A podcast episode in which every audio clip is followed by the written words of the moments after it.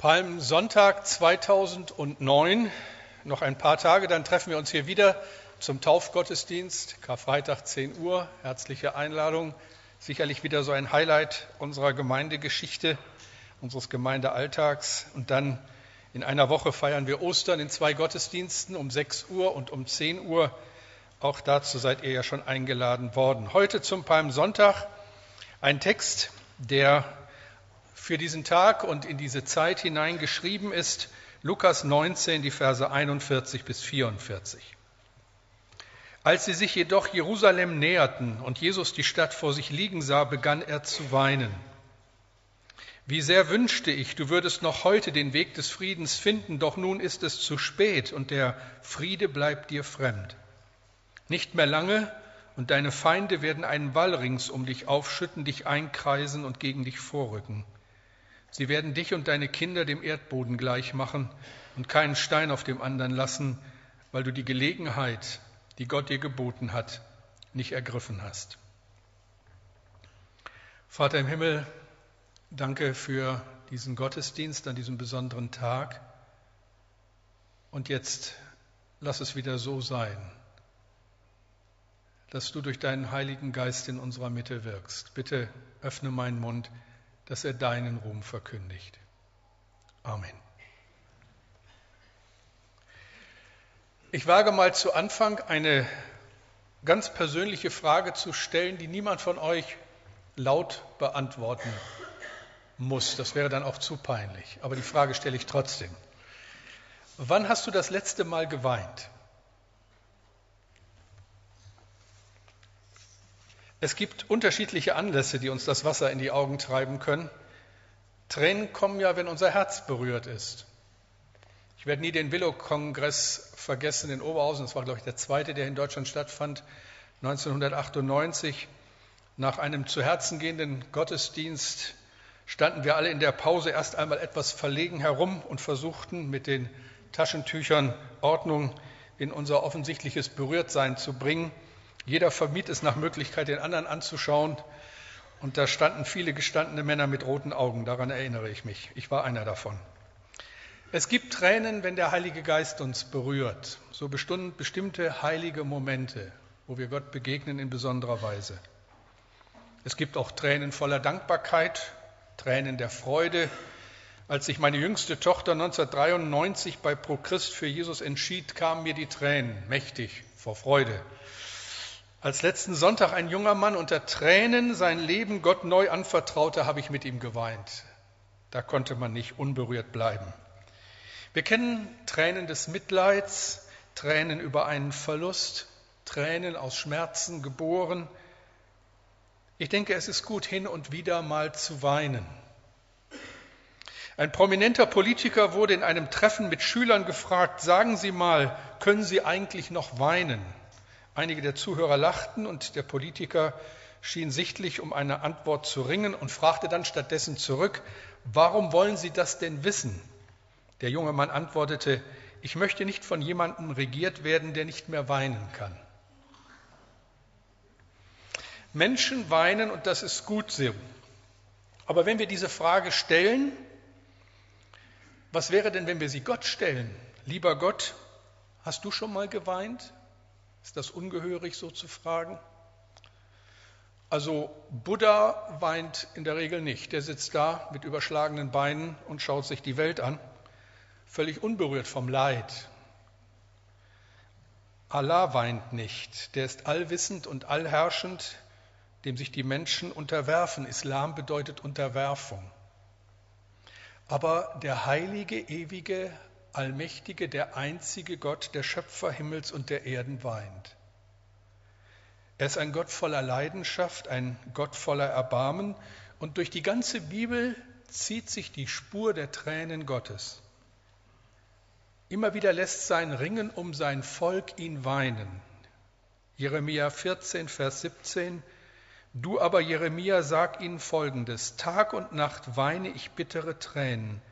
Ich kann nicht mehr aufhören zu weinen, denn meine jungfräuliche Tochter, mein kostbares Volk, liegt tödlich verwundet am Boden.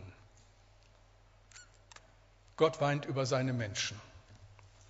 Viele Jahre später, 600 Jahre später, weint Jesus über eine Stadt, über Jerusalem.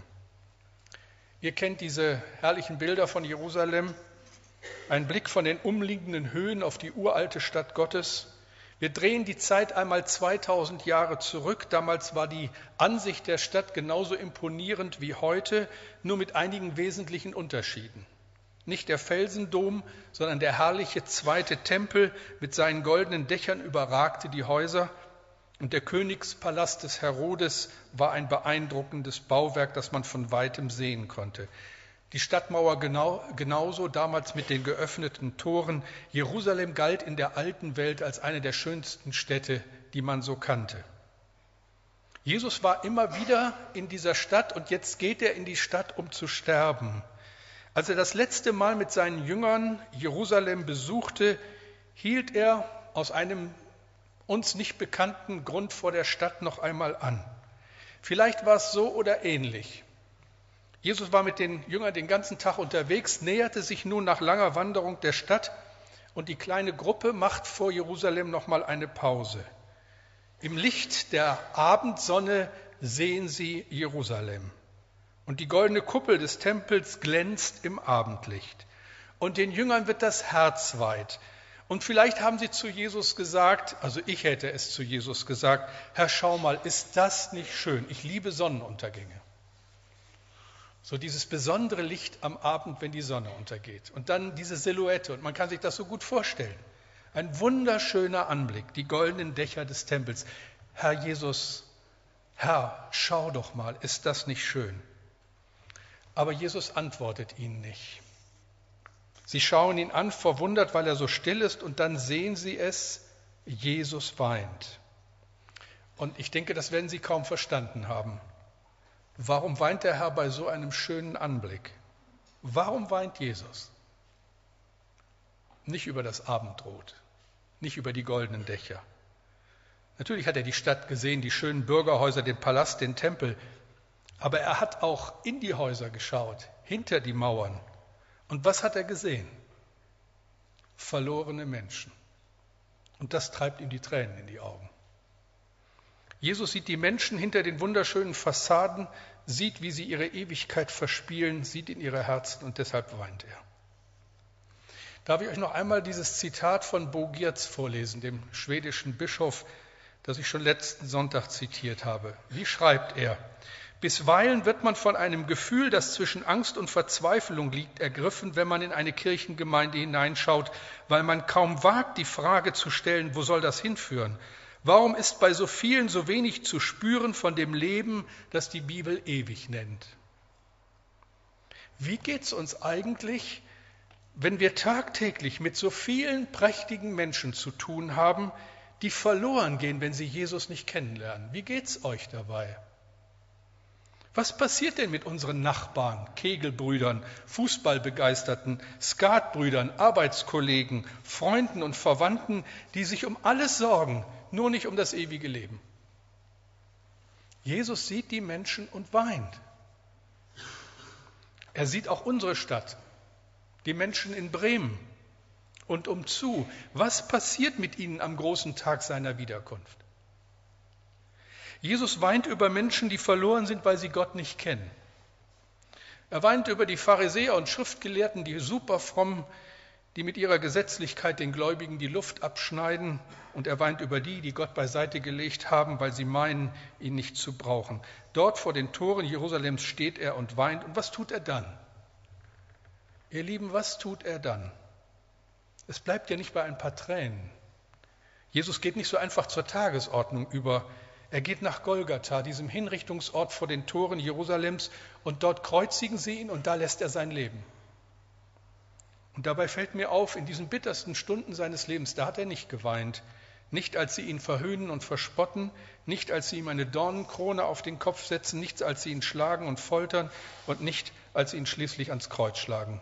Aber er weint, als er die Menschen sieht, die verloren sind, wenn sie ihn nicht kennenlernen. Das sind die Tränen Gottes. nochmal so die Frage grundsätzlich, warum musste Jesus sterben? Weil der gerechte und heilige Gott unsere Auflehnung gegen ihn, unsere Selbstgefälligkeit nicht einfach beiseite wischen kann. Schuld verlangt nach Sühne. Das kennen wir alle, das ist uns im Alltäglichen nur zu vertraut. Ein bestimmtes Vergehen zieht eine bestimmte Strafe nach sich. Und je größer das Vergehen, desto größer die Strafe. Wenn ich auf der Habenhauser Dorfstraße hier direkt vor der Tür 50 statt 30 fahre und dabei erwischt werde, wird das teuer. Aber es ist zu verkraften. Wenn ich als Manager viele Millionen verdient habe, aber die Steuern nicht korrekt abliefere, dann kann das sehr teuer werden. Und es ist mit Sicherheit nicht so leicht zu verkraften. Wenn ich einen Menschen umbringe, bekomme ich die Höchststrafe, lebenslange Gefängnisstrafe oder sogar, je nach dem Land, in dem ich lebe, die Todesstrafe. Aber es gibt noch eine viel schlimmere Strafe und das ist uns oft nicht bewusst. Zu wissen, dass es Gott gibt, dass es einen Himmel und ewige, unvorstellbare Herrlichkeit gibt und dass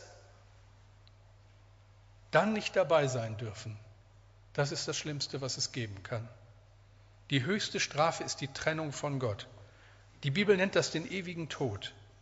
Das meint sie, wenn sie von verlorenen Leuten spricht, von Menschen, die von Gott getrennt sind. Und darum weint Jesus. Er weiß, es kommt der Tag, da werden alle Menschen sehen, dass es Gott gibt und dass sein Wort stimmt. Aber dann ist es zu spät. Dann sind sie alle verloren. Das heißt nicht alle. Jesus kommt ja auf die Welt, damit nicht alle verloren gehen, sondern gerettet werden. Johannes 3, Vers 16. So sehr hat Gott die Welt geliebt, dass er seinen einzigen Sohn gab, damit alle, die an ihn glauben, nicht verloren gehen, sondern das ewige Leben haben. Gott will ja, dass alle Menschen gerettet werden, aber das hat seinen Preis. Die Macht der Versöhnung kostet Gott den einzigen Sohn. Jesus geht für uns in den Tod und sühnt damit unsere Schuld. Wenn das nötig war, dann sagt das etwas aus über unsere Verlorenheit. Er muss sein Leben für uns lassen, damit wir gerettet werden, und das werden wir gleich im Abendmahl feiern. Das ist der Grund unserer Freude. Ihr Lieben, das ist geschehen. Als Jesus auf diese Erde kam, berührte der Himmel die Erde. Und Jesus lässt uns einen Blick in das Herz des Vaters tun. Und was wir da sehen, berührt uns hoffentlich. Wir sind Gott so viel wert, dass er alles tut, wirklich alles, damit wir nicht verloren gehen. Karfreitag und Ostern sind die eindringliche Mahnung an die Gemeinde, es nie zu vergessen. So sehr hat Gott die Welt geliebt, dass er seinen einzigen Sohn gab. Und damit war der Weg frei. Jetzt gibt es einen Weg zurück zu Gott nach Hause. Und das müssen die Menschen wissen. Und jetzt frage ich euch, wisst ihr, was ich euch bisher gesagt habe, wisst ihr ja alles. Ich kann mir ja auch sagen, ich kann mich auch fragen als euer Pastor, warum sagst du es ihnen nochmal? Ich frage euch jetzt, wissen es deine Nachbarn, deine Freunde, die Jungs, mit denen du Fußball spielst?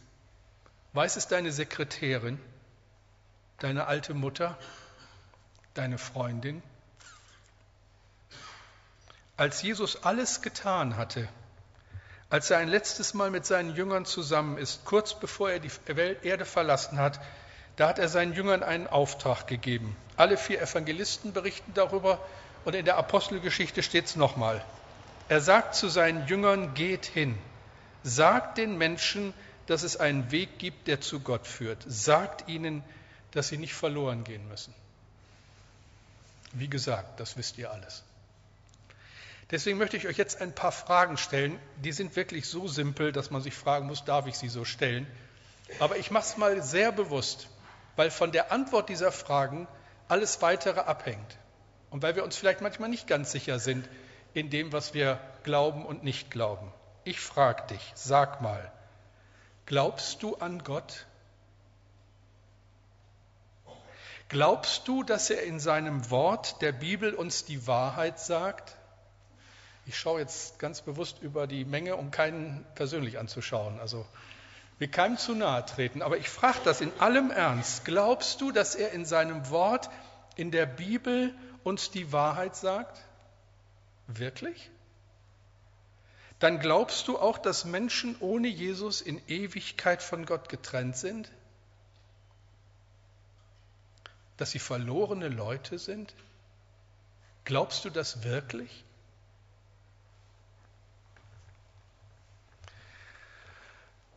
Wenn du das glaubst, wenn wir das glauben, wenn ich das glaube, wisst ihr was, dann wundert es mich, dass nicht mehr Tränen fließen.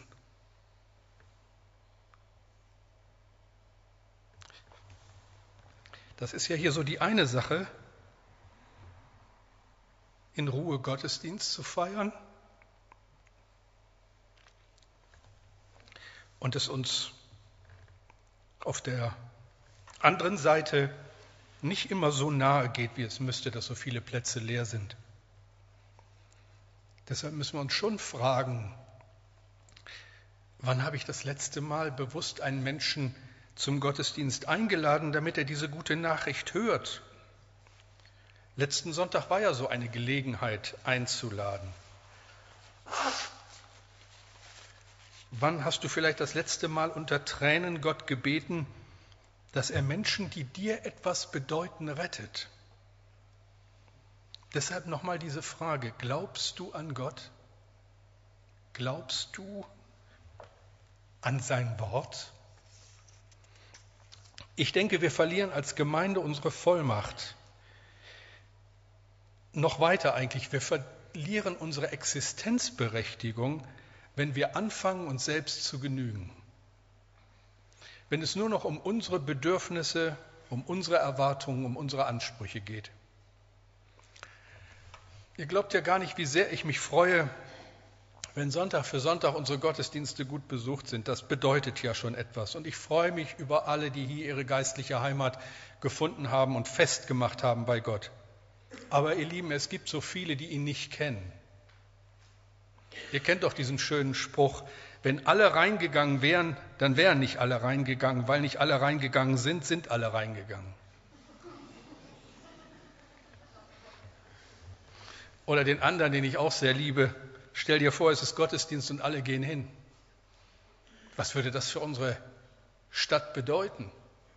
Dann hätten wir ein Problem. So viele Menschen in unserer Stadt, in unserem Land kennen doch kaum noch etwas vom Plan Gottes für ihr Leben. Viele sind von einer kalten, erstarrten Amtskirche enttäuscht. Manche sind auch in schreckliche sektiererische Kreise geraten und verletzt worden. Viele haben überhaupt keine Ahnung mehr. Die Philippusgemeinde in Bielefeld hat vor einigen Jahren eine Umfrage zu Ostern gestartet. Von 20 Befragten konnte ein einziger sagen, was Ostern bedeutet. Die anderen wussten es einfach nicht. Gott hat uns so gesegnet. Er tut es immer wieder. Letzten Sonntag haben acht Menschen sich für Jesus Christus entschieden. Immer wieder erreichen mich Briefe von Menschen, die durch den Dienst der Paulusgemeinde Christen wurden oder wertvolle geistliche Impulse erhalten haben. Am Freitag fand ich in meiner Post zwei Briefe vor, die ich euch am liebsten vorlesen würde, aber das darf ich nicht, die sind vertraulich. Aber sie waren wunderschön. Da sind mir die Tränen gekommen, weil sie so schön waren, weil es mich gepackt hat. Gott hat gesegnet. Das stimmt. Gott hat unsere Gemeinde gesegnet. Das stimmt. Aber mit dem Segen Gottes ist das so eine Sache. Wenn wir ihn nicht weitergeben, dann stirbt er. Dann haben wir plötzlich kleine oder von mir aus auch große, fromme, exklusive Kreise, die nur sich selbst pflegen und in deren Mitte man friert. Dann ist nur noch wichtig, ob die Musik zu laut oder zu leise ist ob der Prediger einen guten Tag hatte und der Kirchkaffee nicht zu dünn war. Das sind dann die beherrschenden Themen. Ihr Lieben, was machen wir hier eigentlich? Was bedeutet es dir, dass Jesus dich gerettet hat und du nicht verloren gehst? Ich hoffe, du erinnerst dich noch daran, dass es dir doch jemand gesagt hat. Jemand hat es dir gesagt. Mit welcher Liebe ist Jesus den Verlorenen nachgegangen? Und er sagt es uns, geht hin. Wollen wir nicht auch unsere Gemeinderoutine, das, was so jeden Tag, jede Woche wieder neu an Arbeiten ansteht, mehr unter dieser Überschrift sehen, dass Jesus sagt, geht hin, dann wird alles so viel leichter. Es wird leichter, weil uns die Liebe zu den Verlorenen treibt. Es wird leichter, wenn wir das Prinzip begreifen, dass Segen nur dann bleibt, wenn wir ihn weitergeben. Viele von euch kenne ich schon so lange. Ich habe im ersten Gottesdienst gesagt, da saßen noch ein bisschen mehr von den Leuten, die ich nun wirklich schon seit so langer Zeit kenne. Manchmal habe ich das Gefühl, mit manchen von euch bin ich schon seit 100 Jahren unterwegs. Aber genau da liegt auch die Gefahr. Wir müssen es neu hören. Wir werden unbeschreiblich geliebt. Der lebendige Gott liebt dich und mich. Deshalb können wir nur als unbeschreiblich Verliebte diesen Dienst tun. Es sind noch so viele Menschen draußen und wir müssen sie einladen. Jesus sieht auf Jerusalem, er sieht die Verlorenen und er geht ans Kreuz. Er weint über sie und gibt sein Leben für sie noch etwas, an das ich erinnert wurde, das kennt ihr vielleicht auch aus eurer Lebensgeschichte, aus eurer Biografie. Es gibt so im Leben der Kinder Gottes so bestimmte Situationen, die vergisst man sein ganzes Leben nicht. Da ist eine Weiche gestellt worden. Bei mir war das vor 30 Jahren in einer Predigt von Klaus Eickhoff so. Klaus Eickhoff war ein bekannter Pfarrer, der viel evangelisiert hat, lange Zeit in Österreich gearbeitet hat. Und in dieser Geschichte oder in dieser Predigt erzählt Klaus Eickhoff eine Geschichte, die hat sich so in mein Herz gebrannt, die habe ich nie vergessen und schon zigmal erzählt. Und ich habe sie auch in dieser Gemeinde schon erzählt. Aber nicht alle kennen sie. Und ihr müsst sie hören. Und die anderen müssen sie wieder hören.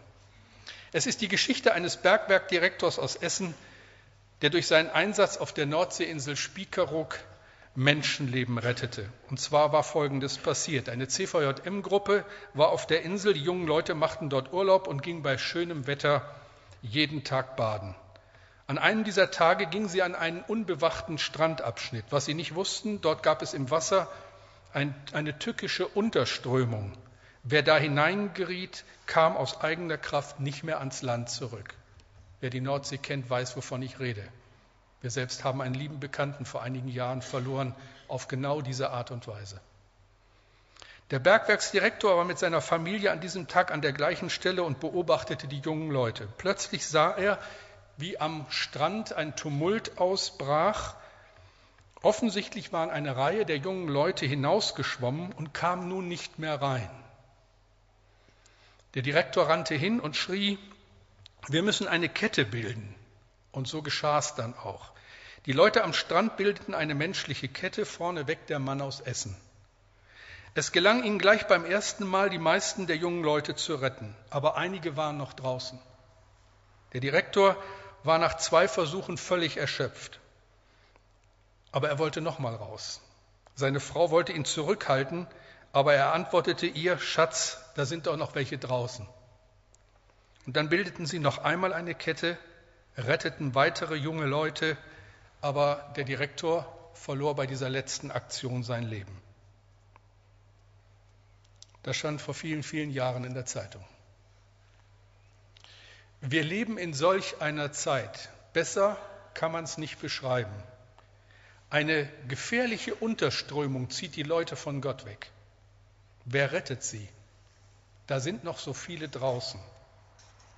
Wer ist bereit, seine Sandburg zu verlassen und eine Kette zu bilden?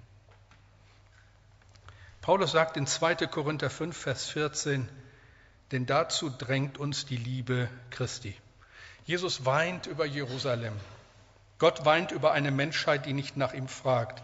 Jesus hat sein Leben für die Verlorenen gelassen. Sollte es da uns nicht leicht fallen, einmal ganz neu und wirklich grundsätzlich darüber nachzudenken, was wir ändern müssen, damit mehr Menschen mit dem Evangelium erreicht werden. Er will retten, das gilt nach wie vor. Gott will, dass allen Menschen geholfen wird. Ich denke, dass viele offen sind fürs Evangelium, nur dass sie es nie gehört haben. Es sind noch welche draußen. Eine gefährliche Unterströmung zieht die Menschen von Gott weg und sie schreien um Hilfe. Wer rettet sie? Wer bildet die Kette? Ihr Lieben, es ist unsere Verantwortung, die Unerreichten erreichen. Und Gott segne uns, wenn wir aufstehen und es angehen zu seiner Ehre und unserer Freude. Ich bete mit uns.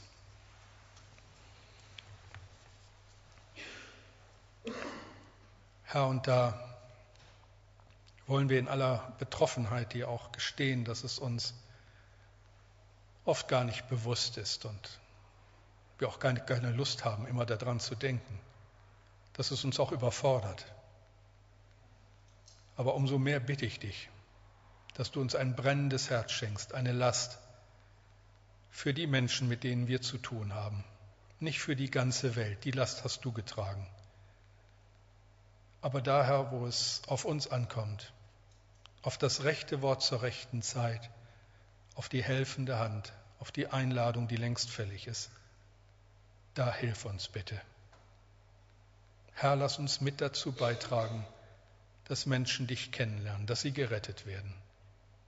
In dieser Zeit, immer und immer wieder. Füll du die leeren Stühle mit Menschen, die dich kennenlernen, die kommen und dir begegnen. Herr, das wünschen wir uns. Dafür beten wir. Danke von Herzen. Amen.